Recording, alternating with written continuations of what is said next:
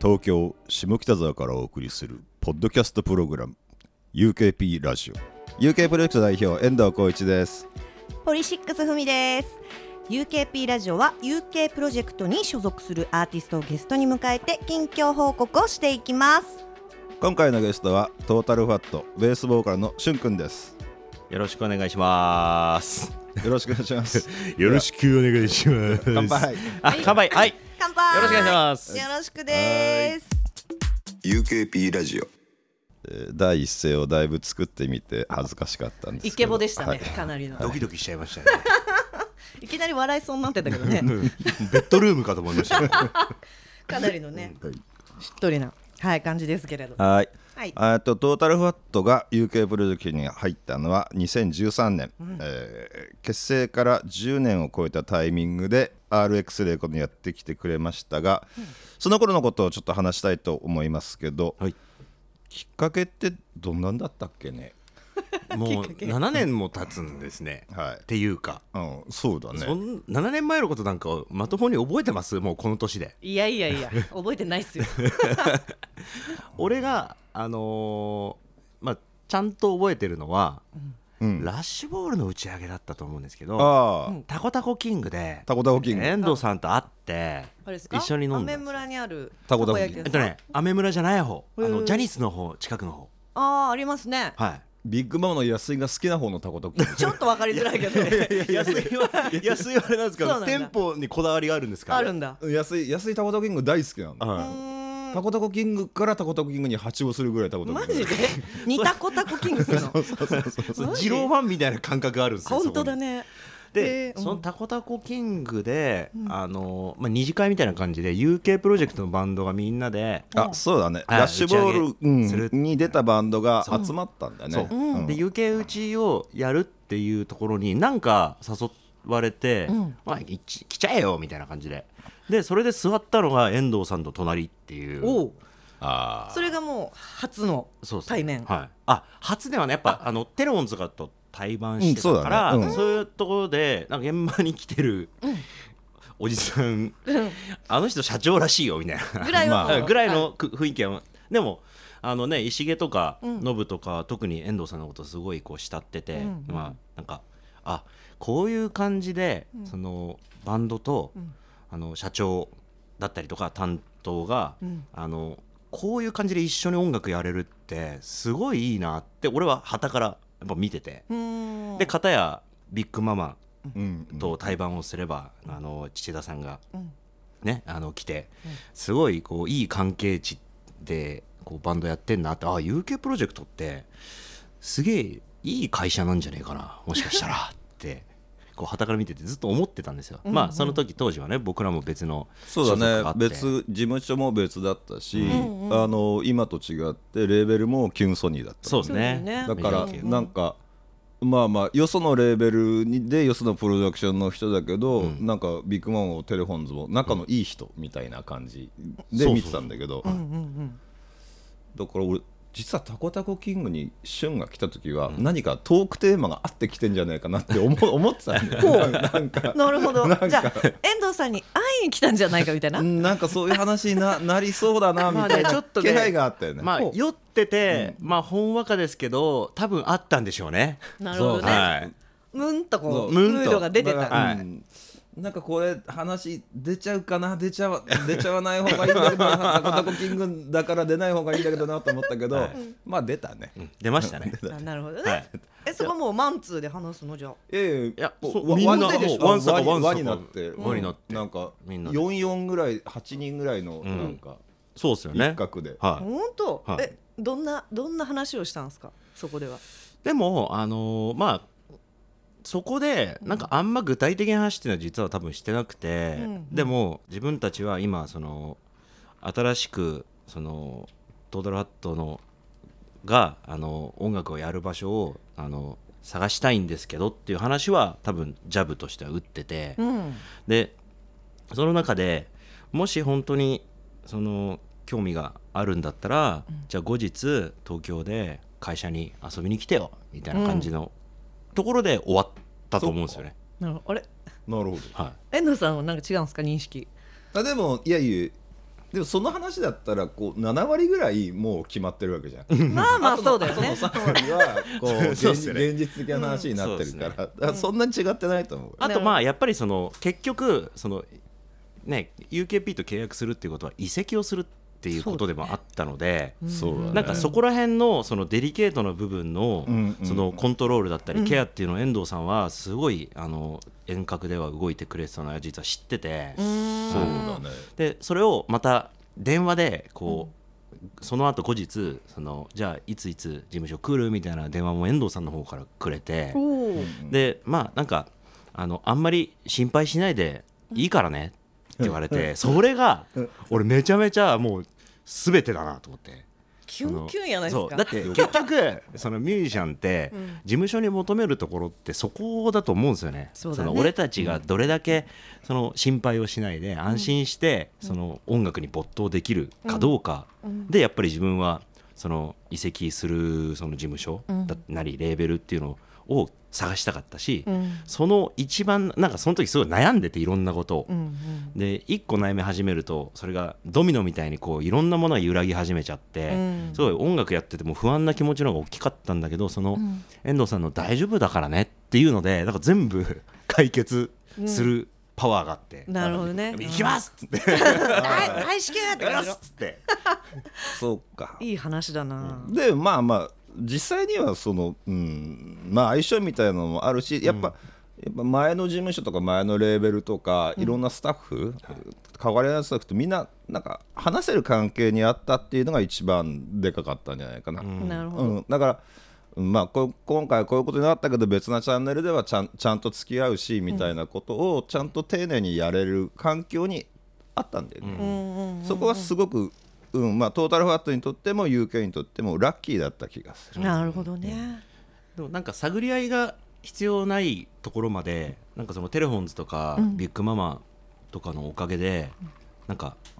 そのなんつうの助走の時間が必要なかったっていうなるかほど現場で会ってたしそ,、こでねよそのレーベルの人に自分らのいい部分悪い部分なんかき、ね気にせずに普通に見せてたし楽屋とか、ねライブとかでもなんかそういうところもちゃんとなんか見て、フラットに俺らを感じてあのトータルハットを選んでくれたっていうのはやっぱすげえ恩を今でも感じててであの確かそれで最初に出た UKFC の最初のステージの MC で、俺もう下北沢に俺たちは骨を埋めますって言ったのを覚えてマジかそのぐらい感謝してるっていうなるほどねそうだ下北ったんだ関係なかったのよねその時ね八王子あたりが一番関係あるじゃない、ね そうだよねそうですよなのに いやでももうちょっと UK プロジェクトここまでねそそうのか感謝とやっぱこのほっとできるってでかいじゃないですか確かにうん、やっぱもうこれ遠藤さんについていかないと、いやいやいやいやいやいやでもすごいじゃあ縁があったんですね本当にねまあまあ薄線があったのねうんずずっと知らないまんまやってきてたけどねお互いに、ねその前は。同じ現場にいることはいっぱいあったってことでしょうんうんうんうんあったね惹かれ合っちゃったんだねそうですね、えそんなこんなの UK プロジェクトの中で最近気になるアーティスト、はいい、や仲のいいアーティストはいますかそうですねえっとまあ仲いいのは結構俺割とみんな仲良くて、その後輩のライブとかもまあ結構見たり音源もチェックしたり、UKFC とかもね、すごいいっぱいライブ見て、いい感じでみんなも慕ってくれてるしっていうところで、なんですがえっとまああえてこう選んであげるとすればえっと、また新しくこの仲間に入ってきた、エイジファクトリーああ、そうねエイジファクトリーは、あのえ去年かな去年ムロフェスで一緒だったんですけど、うんはい結構ものすごいライブぶちかますじゃないですか、でもすげえとんがってんなと思って、この人たちと仲良くなれるのかしらってなるほってど思ってたんですよ。あのそしたらあの UK プロジェクトに来るっていう話を聞いて、おおやべえと思ってで、音はすごい好きで、で新婦のレコーディングをなんとあの僕が機材を貸すっていう。おおああ、はいそうだったんだそうケンパーを貸して、はいでなんか俺のケンパーでほぼほぼ全曲ギター取って、おねはいなのでなんかすごいあのそういうのもあってなんか縁があったりとか、でツアーとかもね一緒に回りたいっていう話をして、でまああのまだ対バンしてないんですけど、多分ライブハウス復活したら普通に対バンしていくんじゃないかなって思ってます。なるほどねそうエイジファクトリーは事務所はスペースシャワーのまんまで、で UK からリリースしした、うんしてるっていう珍しい形だね、うこれねんへえあ確かにその形ってないっすよねあんまねあんまないねあんまないよね、うそうなんだだからなんかでもなん,、なんていうかなすごいこうまあものすごい尖った感じうんなんだけど、あんまりパンクっていうところに凝り固まらないで、いろんなコラボとか、すごい幅幅広いこ割と、うんそのバンドのその音楽じゃなくてその精神性とか動き方ってヒップホップに近いなと思っててああそうだね、コラボそうもだすねるし、あと割となんていうんですかリリックとかメッセージにすごい重きを置いてて、うんだからもう本当言葉で戦ってるバンドって感じですね、うーん今なんか全ステムデータ全全部パラで配信しますみたいなことやってて、そうなんだでなんかまあまあまあ、ミックスしたい人ミックスしてみたいなそうなんだかからすごいヒップホップっぽいヒップホップなんですよねであと今っぽいんだよそねうでもこれがそこ面白いなと思う多分時代にうんこれから合ってくんですよね、だからそのああいうね3ピースのミニマムなバンドで、ああいうヒップホップのスタイルをややっていけるっていうのは本当その新世代だなと思ってます、楽しみですねエイジファクトリーは軽やかだねそして、えっと、うんもう一つ、まああのー身体性ビッグママ、んこれ楽しみだな、そうねはい、ねビッグママってなんか、んうんえうんえ先輩だけど後輩みたいな、もうねじれてるんですよねそうか 高校の後輩ですからそうだもよろにね、はい学生時代からのね、はい、でもね、古くから UK プロジェクトに鎮座する、あの僕らの事務所の先輩なんで、あの年が上でも先に入ったら兄 さん姉さんみたいなそうそうまさに吉本のようなそうですねなるほどねでもお互いねあの、そういう先輩感もありつつ、でもあの、まあ、ずっと一緒にやってきてるんで俺らが UK プロジェクトに入る前から、なんならねビッグマンは結成した時から僕ら見てるんで、あので過去にメンバーチェンジは経験してるバンドだけど、まあここに来てドラムが変わるっていうのは、うん、生半可なことじゃないとそうだねでまあ各トータルファットもあ のしあそうだのねメンバーが変わるんじゃなくて、まあ、人数が減るっていう、まあ、そそういうところでの、まあ、なんかシンパシーも感じてて、だから、あのー自分らも、まあ、ある程度やっとこの3人で、まあ、ぼちぼち安定感出てきたなっていうところで、まあ、新しいビッグママをしっかりサポートししながら、彼らが、あのー新しいドラマでどこまでやっていけるのかっていうのをちょっと楽しみに見ていきたいなとは思っていまいすね。ですね、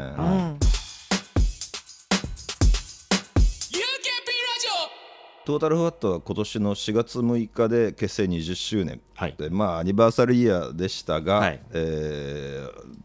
全てのライブが延期または中止になってぶっ飛びましたね。ねえでまあ、さっきのまあ4人から3人になって3人のライブもすごいかっこよかったんだけどそれを持ってツアーしようと思ってたら、はいそれも見せる場所がなくなって 音もなく吹っ飛んでいきましたからね。悔しいよね悔しい悔しい。ねでもでもそんな中、なんか林くんも言ってましたけど、これえー、とトータルファットの動きはすごくポジティブで、なんか今目立ってたなと思って、はいあのそんなこんなコロナ禍をトータルファットはどう過ごしてきたのかっていう話をちょっとしてほしいんですけど、えっとまずまあその新体制で最初のアルバムを作って、え3人でこれからツアーを回りますっつって初日をやって、初日以降全部中止っていうあの まさかのなんとも言えない誰こもと想像していなか った、そしてその中にねあの20周年のアニバーサリーのね、えっと公演も入ってたんですけど、それも吹っ飛ぶっていう、でまあこんなにいろんな20周年想像してきましたよこの20年間、うんあのね、例えばものすごいでかいところで20周年やってるかなとか、いや逆にギッチギチのちっちゃいクラブでやってるかなとか、いや逆になんかライブじゃなくてこういうことをやってるかなとかいろんな想像してたんですけど、 ライブが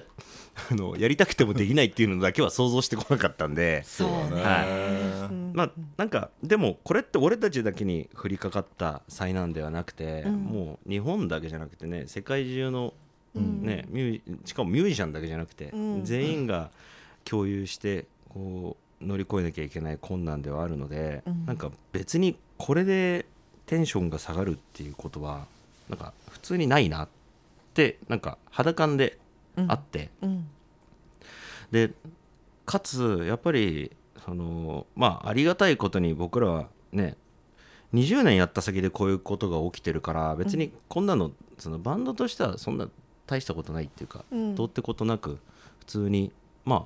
これを乗り越えればいいんでしょっていうテンション感でやってこれたからよかったなと今思ってて、は逆にじゃあ結成今年で5年、んメジャーデビューが決まってて、これから日本を取りに行くぞっていうぐらいのキャリアの子たちだったらた自分がその立場だったら、もしかしたら絶望してたかもしれないし、うんだから自分たちは自分たちの境遇を今はすごい感謝してて、うんうん、それは、ね、事務所があってレーベルがあって、でねまあその、まあ、リアルな話お金の面もその、なんとかなるし、うんそういう中ででもそのゆっくり音楽ができる時間をもらえたのかなって思ったんですよね。なるほどね、はいうんうんでまあデビュー、えっと、インディーズデビューしたのが2003年だからまあ正味17年間、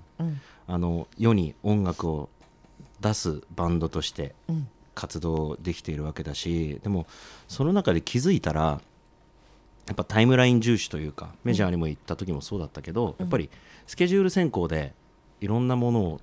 作っていかなきゃいけないって思う瞬間がやっぱりいっぱいあって振りい、あ返ればあそうだね、うんなんかそれにはずっとその疑問を自分自身に感じてたというかこのままこれでいいのかなって思ってた節はやっぱあったけど、まあ、見て見ぬふりもぶっちゃけしてて、うんうんでもこれほとんどのミュージシャンがそうだと思うんですようね。んあのやっぱりいついつまでにこれを出さなきゃいけないそれは当然いろんな人たちが関わってるし、うんそうだねそれでお金を稼ぐスタッフがいたりとか、レーベルの人がいたりっていうもうその全てのバランスに成り立っているから、守らなきゃいけないのは当然で、でもそれが一回崩壊したわけじゃないですかこのそうだコロねナっていうもので全全部部ななくくななっったた、ライブもしない、家にいるだけ、そうなった時になんかその追いかけるために始めてたものに追われてた自分に気づいておう十数年間うんうんでもその追われてた自分から解放されたのがこのコロナだったんですよねなるほどね、はいうんまあ、気づいたのもあるしそうですねだからあもう一回追いかけ直せばいいんだと思って、うんじゃあ曲をいっぱい作ろう誰にも頼まれてないけどみたいな、うんうんうんだからバンド始めた時の感覚ってそうだったなと思って、うんうんうんで別にリリースできるできないなんて別に保証なかったしでも曲を書いてリモートでミーティングしたりとか、あのうちのチーフの千田さんとかに聞いてもらったらもう出しちゃおうよみたいな、もうレコーディングしちゃおうよみたい な、もうあれ意外とみんな勢いあっていいぞと思って このチームと思って、うんそれであの曲がポンポンポンポン自分の中でも出てきて、なるほどうん、まあ結果出たものがすごいエモかったりはしてるんですけど、うんでもとにかく発信し続けようっていう話はメンバー4人であ3人でしました ねまだその4人の時の癖が出るって いう あるよねあるよねあるよ ね人数変わってますもんねねうちも減ってっから ねでもなんか災害が起きたりとか、こういうウイルスとかね感染症とかこういう何か起こるために、結局プラスの言葉を吐き続けてるバンドの出番って増えると思ったんですよね、うんつまり俺たちの出番が増えるんじゃないかって、うんだからあのできない理由探すよりもできることをやっていった方が俺たちはバンドマンとしては幸せなんじゃないかなっていうのはまあ本能的に感じつつ、曲を書いてあと20周年のライブができないってなった時に配信も考えていろいろ準備もしてたけど、はい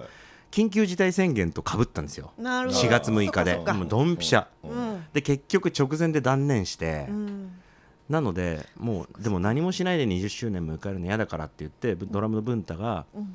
あのーじゃあ俺たちが初めてバンドで合わせた曲のカバーをもう一回今のクオリティでやろうって言ってリモートで、あのノーエフェクスのリネリウムを、あのやったんですよね、それそれがものすごい評判良くて、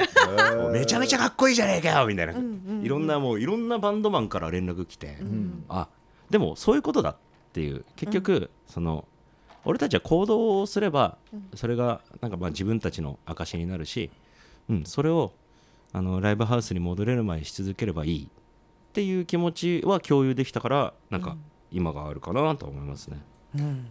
これいろんなバンドに聴いてるただトータルファットは20周年じゃん、は20周年20周年さはいえどえ来年やり直すどどうどうするそうですねなんかこの20周年で考えてたこととか、20周年っていうことをはいどう,、どうするんだっけ、ねえあのどうやってくあるののその時は、あの4月の段階では、んもう10年頑張って30周年って思ってたんですけど、うん今思えば、頼むからやらせてくれよって思いますよ ねもうな来年でも再来年でもいいから、あの、その時だけ20周年って言わせてほしいなってオリンピックがいまだにさ東京2020って言ってんじゃん、でそそれの気持ちってどういう気持ちなんだろうだからまあ、あれですよあの商品名だと思えばいいんじゃな いです かそういうことかそうかはそうねいでもまあねまあな何があってもでも俺たちが20年やり続けてきたことは変わらないし、うんだからね20周年を歌うことは20年やった人だったらいつでもいいとは俺は思ってるんで、うんうんちょっとそれもね無事にそれが成功すれば、んあいつら22周年なのに20周年って言って、ぶち上げたよねっていうの が伝説になればそうねいい話だから、そうねなんか俺はそれでいいかなと思ってます。うんなるほどはい、いいと思いますホームセッションって実際はどどんぐらいホームセッションなの、あれは、うんえっと、まず文太が、うんあのドラムを叩いたのを俺とホセ君に送ってきてくれて、うんうんあのそれに対して、んえっと、それぞれが合わせてうんう弾んいたもの、歌ったものをえ文太にまた送り返して、それをミックスしますね。なるほどはいちなみにもうそもそもみんなそのシステムは持ってたうの、んうん、そもそも、えっともう2009年ぐらいから全員あの DTM を始めました。あそれでデモテープのやり取りとかするっていうことそうですね。そっかであの最初はあの Mac 買った時に入ってるガレ版ガレ版うんでやり始めて、まあロジックっていうのはガレ版のね、うんあのプロ仕様ソフトなんでうんロジックを買い直して、今はそれを使ってますね。なるほどねで文太はあとあのエイブルトンライブとかも使ってるんですけど、まあ、でもロジックが一番汎用性が高くて、なるほそどっか、ちゃんとそのねシステムがあるっていうのは強いよねそうですねうんでもや,、うん、やってたらややってないとなんか急にはできなくないそうですね、そうだねからそれもやっぱ自分たちがやってき積み重ねてきたものっていうのがやっぱねその問われる時代になってきたなと思って、確かになんかそういう意味では今後そのメンバーそれぞれその自宅でできるものの幅とクオリティをどんどん上げていこうっていう話はしててだから機材とかも買い直したりとかあと俺はもうあのリモートでも本ちゃんレックができるように、あのベースはあの機材をちゃんと極上のラインが取れるおようにいろいろ設定を変えて、うんうんで、まあ、家でボーカルもちゃんと取れるように、あのうん、まあ、防音から手作りで頑張ってみようかなとかおおで HA とかもダンボ入ールれハウスみたていな プチハウスがねそうい いろいろ試行錯誤をちょっとし始めてるんですけどいいっすね はなんかデモテープとかでさ、明らかに押し入れで撮ったやつとか さ明らかにも毛布かぶってるやつと かさい、音が狭い狭いやつありますよ ねあとあの家でやるカラオケ用みたいなさそうそうそう口にカパってはめるやつとかで撮ってる人とかもいるよね今それでやってるん ですけどるほどねそうあそうでもクオリティがやっぱ上がんないんねで、どうしてもねはいここもったこ音もになっっちゃてうるんねですよそう、んなるでほもど絶ね対家でねあのいいレ録音ができるように僕はあの今後1年ぐらいかけて改良していこうとかなといい思っっすてねはい、それも楽しいよね楽しいそれが楽しい、なんかそれもバンド始めた時みたいな気持ちになれるんですようんね、うんいいなあいいなうんいいなポジティブだなうんいいあのバンドはバンドでそうやって進んでいって、はいしゅんくん個人としては最近ははいどんな、どんな暮らしぶりですか久しぶりとしてはあのちょっと料理の腕が上がりすぎておうちょっとこのままだとまずいなっていうえ普段その前からずっと料理はしてたの料理してましたねでもまあ大体家帰ってきて夜それはごご飯系つまみ系あもうがっつりご飯ですね、はい、でも1回に、まあ、3品とか作ったりもするんえでな SNS とかに上げてたりしないインスタのストーリーには結構過去に上げてましたそうだねよねはい、最近ちょっと上げてないんですけどでも上げ方を変えてちゃんと上げる方法を今探してますうん映 像ちゃんと何何えなんかそのちゃんと映像とか編集してやったら面白いかなとあーなかるほどねあーレシピ教えてほしいとかもよく言われるんでいやへー確かにすごい美味しそうな本の当作ってたのそのストーリーとかで見てうんめちゃちゃんとしてるじゃんみたいなでもちょっとフェス飯とかでちょっと一発当ててやろうかなと思っケて、ータリング いやらしいいやらしい一発当ててやろ一発うでもうここまでうまくなっちゃったらやってやろうと思って、春月キッチンみたいいなやある よねあるああるるよもうねだって家から出れないから3食作るしかないじゃないですか,、まあ確かにでも3倍の速さで料理うまくなるってもうシャーと一緒ですよもうそういうことうううちのコンロって何口3口っすあえフルフルですよあ3ー口あのオーブンとかやりますもん、なるほどねそうするとなんか同時に3品とか4品とか上がってきちゃう上がりまうんすあと火使わないやつだったらねそうだ全よ然またできちゃうもんねそうさオらにーブンがもうすごい調子よくてオーブン初心いいんだうんうん最高ですねオーブンの料理ってまあ楽ちんだもんね楽ちんですねなんかオーブンよろしくだもんね、はいマジかそんなんやっぱしてるんだちなみに最近作ってこうヒットだったみたいなのえっとねチキンフリカッセっていうフリカッセフリカセって 何わかんないですよねこれは分かん ないフリカッセふみちゃん分かったあのイメージイメージねどういう調理をしてるのかちょっといまいちわかんないけど聞いたことはちゃんとあるあよの おうなフランスの家庭料理らしいんですけど、まあそのオーブンで、んあのチキンとあとね、えっと、生クリームとレモンで乳化させて、うんであのなんか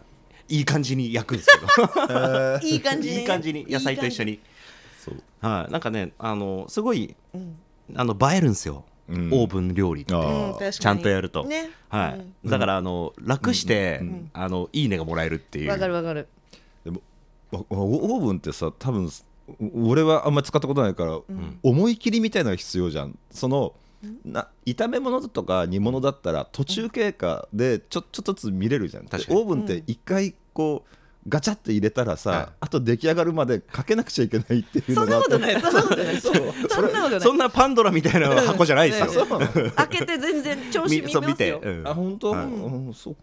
そこまであのギャンブルしてないですからあと怖そくのていけないんだよあなんかあれですね、あの200度オーバーでうんがっつりいくんじゃなくて、もうなんか16070度ぐらいでゆっくり長くやる料理が美味しくなりますね、確へかにーあのローストビーフとか、まああ、お肉系は、チャーシューとそかねうそうね私もこの間作った100度90分みたいなのでこうチャーあシもュうーとか最高ですねうまい、もう60度からあのお肉のタンパク質は分解されてアミノ酸に変わるんで、はい、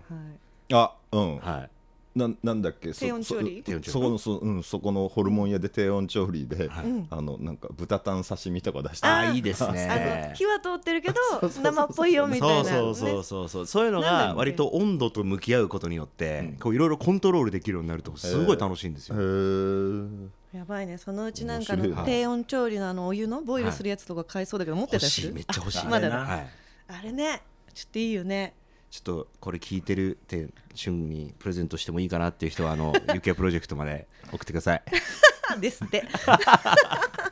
腕上げちゃうねまたね腕上げま手す上げるねねそれをねいつかはこう、フェス飯でそうですねねお届けしたいですねあ提供のバックしていきたいですねそうねいいなあフェス 飯ほありだねありだよねまああとその昆虫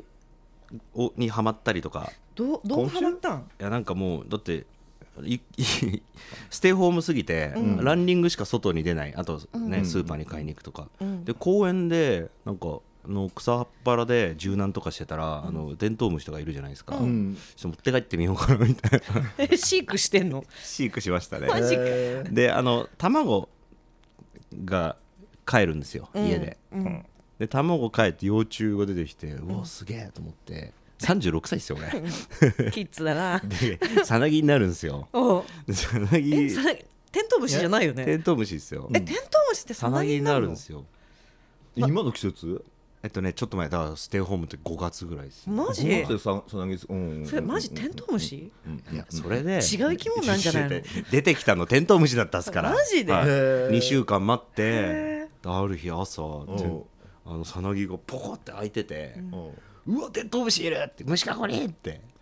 な感どん動ぐらい出てくんのえニューテントウはどんぐらい出てくんの 1? 1テントウ1っすねあそんな感じなんだ、はいわーって出てくるわけじゃないあんだの卵はいっぱい産むんですけど、あのねやっぱなかなかそこから先進まないですね、うんあとあの親親テントが食っちゃったりするんで、あーなるほどね間は引いいちゃうんだ、そうきえいや感動でしたねっていうか私今テントウムシがさなぎになるって初初めめてて知知っったそうなんでも幼虫を拾ってきた時にはわ分かんないわけでしょあでななんか、この黄色いポツポツ、なんだこれと思って、でその横にてんなんか謎のヤゴみたいな幼虫みたいなのがいて、んでその横にテントウムシがいたんで、もしかしてこれ世代じゃねって思3って世代ね三世代でも季 節季節がど真ん中すぎてもうてんもうテントウムシパラダイスなん ですよその代々木公園の,、うんあの草っぱらが、んなんかその点と点を線でつないででテントウムシ幼虫って入れたらそのこのヤゴみたいなヤゴ的な気持ち悪いなんかもえう、ーうんでテントウムシ卵って入れたら黄色いあのなんかうわーってなってる、うんこれつながっとるやんと思って世代が世代が じやゃあばいそのねその点と点のつながりをちょっと家で見たいと思って、んうんあのちょっと家でやりましたね線にしちゃったわそけうだ100均で虫かご 買って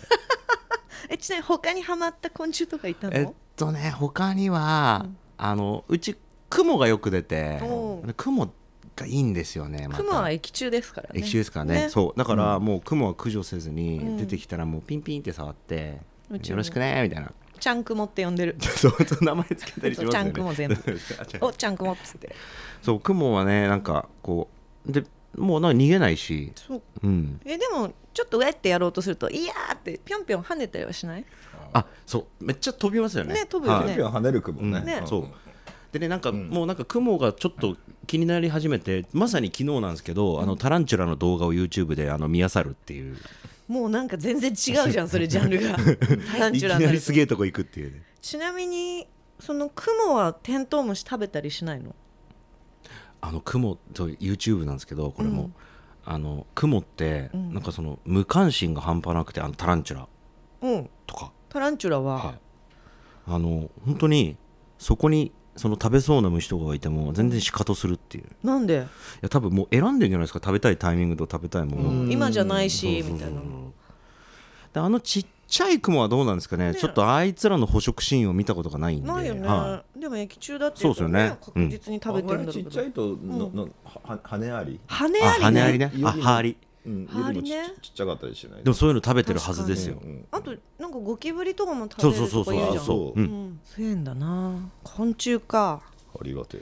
なやっぱもうどんどんね暇すぎて目が細かいところに向いちゃうっていわかるう、はいうちも植物育ててんだけど、それ庭に出してたらさちっちゃいカマキリとかもいんのよ、ふわーっと思ってなかなかそこまで見ないじゃないそうやっぱ忙しく生活してると、そんな細かいところ注目してなかったからそうなのよやっぱねそのと時計が変わりましたね自分の中の確かにとかものの見るサイズ感が、うんうんこれはこのままあの世の中が元に戻ったとしてもこの細かいサイズ感で生きていきたいなと思ってます、うんいや悪くない部分もいっぱいあったと思うんだよな、そうです私ねもそう本当にそうだね、 UKP ラジオしゅんくんの中で UK プロジェクトのバンド、はいまたはみんなで飲んでる時の思い出って 例えば何そうですね まあふみさんとは、ポリシックスとトータルアットで一緒に九州回った時に、あのちょうどワールドカップで、ベロベロに酔っ払って、なんかふみさんの部屋に林さんとかと集まって、日本戦を見た記憶がうっすらあるんですよ、あるねめっちゃ酔っ払そっれてて私の部屋だっけ林さんの部屋ですかね、なんか私実はそんなサッカー興味なくてでもなんかあの時ってもうその場のグルーブ感ですよね。そうそうみんなで見るかはいみたいな、でもね多分ね感じほとんど寝てたっていやもうマジそれはい、なんか誕生日じゃなかったっけあの辺補瀬君誕生日とでかもがね近くそんにあなったよね感じだったと思います。そうで結構テンション高めで高く飲んでたよねそうそう行こそううぜ行そうこうぜみたいな感じそでうそうそうそうやっぱポリシックスとはずっとね、あのかつてレーベルも一緒だったんですけど、ねそそう,、プロデューサーも一緒だったりとかねそうだからなんかそのなんか遠からず近からずで結構来た時間も長かったんだけど、なんか初めてそうやって一緒に遠くを一緒に回れたのが嬉しくて自分も、うんうん新鮮だったよねそう新鮮だった、そしてふみさんのベースプレーに感動しましたね僕はねありがとうございますももうう素晴らしい本当に恐縮です、もうあの黒夢のひときさんかふみ、さんかっていうぐらいあのもう手首のスナッパーなん であのふみさんねふみさんイントネーションねふみひときさんんふみさんふみ さんありがとうございます遠藤さんとは、まあ、あのさっきも言いましたけど、まあ、やっぱりああいうタコタコキングで飲んだらやっぱ自分の中ですごい思い出ですね、あとはあのトータラットの周年のライブを、あの下北沢で開催するようになってからは、はあの打ち上げに遠藤さんはじめ、この UK プロジェクトの社員の皆さん来てくれるんですよね、みんな。いうんうんうんであのライブマスターズという僕らのライブを制作してくれはい制て作る、はいはいうんあの会社の岩下さんという方からあのあれなんだ7リットル7リットルめちゃめちゃでかい、んあの核弾頭みたいな萌え、あマグナムああそうだねマグナムボトルそうのそうそうそうはいはうんういんうんあれをいただいて、でっかいやつねそうこれは飲みあ干さないのとあの造船所でぶつけるやつガコーン船ができてるけ ガコーンどそうそうそうそうでこれは開けないとって言ってあの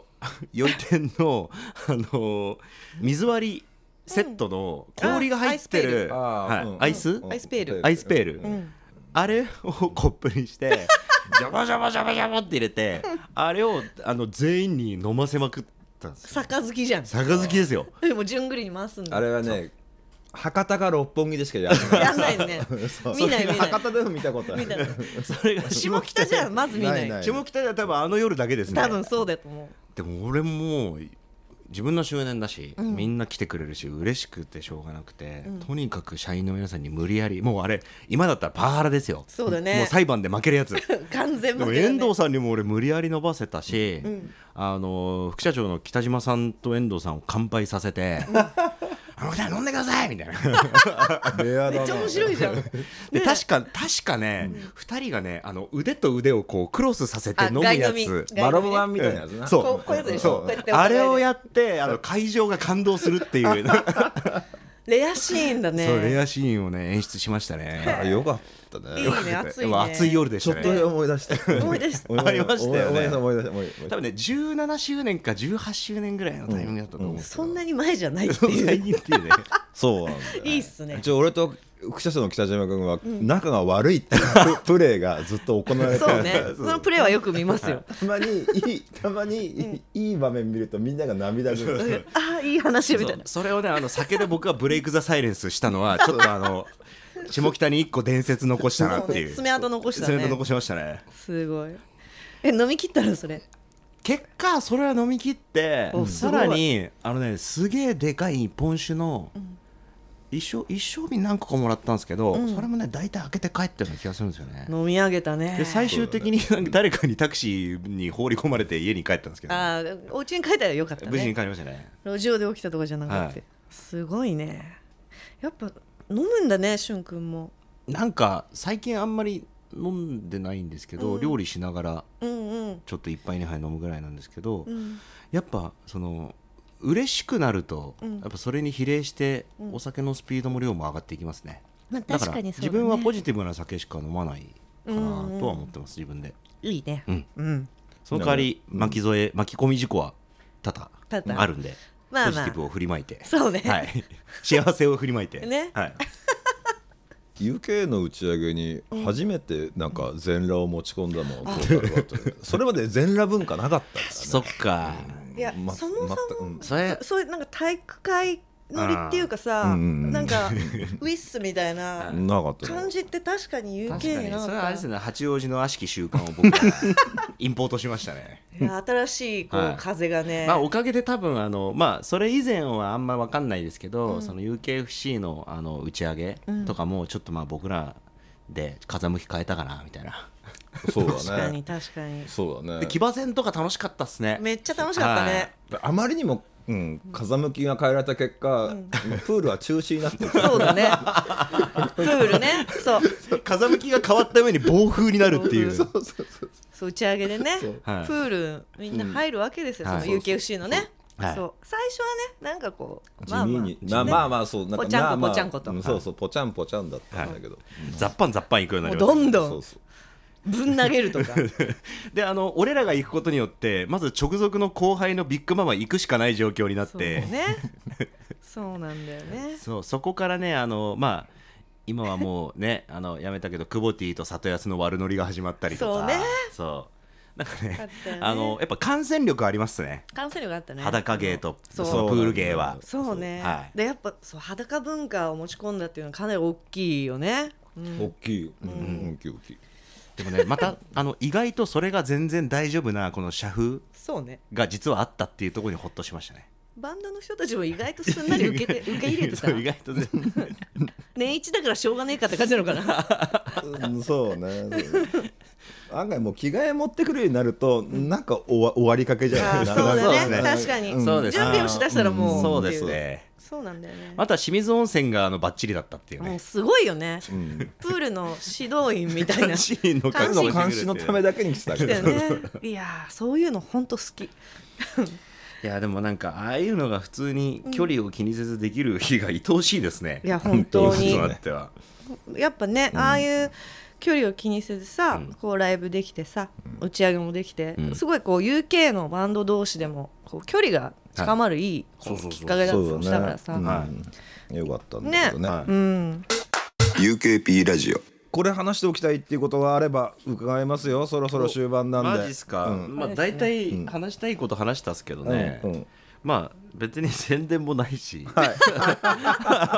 そなうねこんな状況で、そうねはいねまあでもあれですねえっと、一応7月の20日に、えっとはい生配信ライブをやって、まあその時にお知らせした「えーウェルキブマーチング」というね、5曲入りの EP と、まあ、グッズがセットになったボックスを、あのまあ、受注発注という形で、まあ、リリース発表させてもらってもう受注は終わって、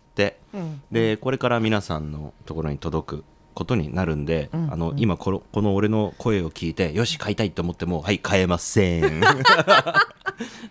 なんだけど、まあなんかこうなんか気になったらちょっとね近くで持ってる人探してもらったりして、あのチェックしてもらえたりしたらいいなと思いつつ、まあ俺らは多分やること変わんないと思うんで、まあこれからも多分曲を作り続けて、まあ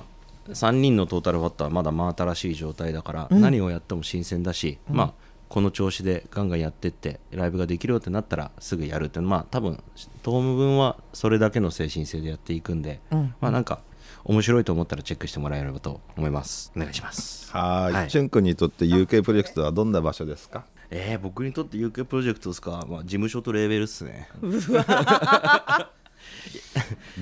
うだよね間違いない 今みんなそうですよいねや間違いない事務所とレーベルっすねそうでなもんだあけでどなもここここで一番最初に戻るっすけど戻るけどよく言うじゃないですか音楽うん業界でもその事務所ってまあ家みたいなもんだからっていう、だからまあ本当そうだなと思って、んあの遠藤さんが電話で言ってくれた「まあ大丈夫だから」っていうところが全てうんだなとだからあの本当に音楽に没頭させてくれるあのお家かなと今は思ってます、んコロナだからこそさらにおお、はいよかったですなので安心してこれからも音楽をやっていきたいと思います何そ れ遠藤さんの真似、まあね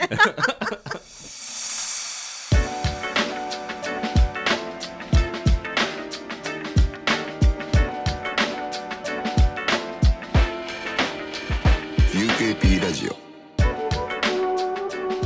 ということでトータルファットのしゅん君をお迎えしてお送りしてきた UKP ラジオそろそろお別れの時間です楽しかったですね楽しかったあっという間です本当にはいねしゅん君の特徴はすごい熱い真面目な話をするのと、砕けた話の両方できる通なとこが最高に楽しいところです、確かに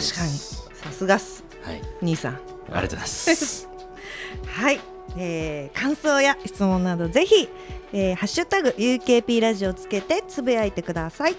えー UKP ラジオのツイッターアカウントもできていますぜひこちらもフォローお願いいたしますえー次回のゲストはビッグママの金井雅人君です他人に興味があっても興味なくても一方的にすごい長いトークを仕掛けてくるんで、今からちょっと戦々恐々としておりますが、僕たちなるべく相づちがたくさん挟めるように頑張ります、頑張りますははいい、花井くん会は、えー10日21時から配信予定ですお楽しみに UKP ラジオは UK プロジェクト遠藤浩一とポリシックスふみがお送りしました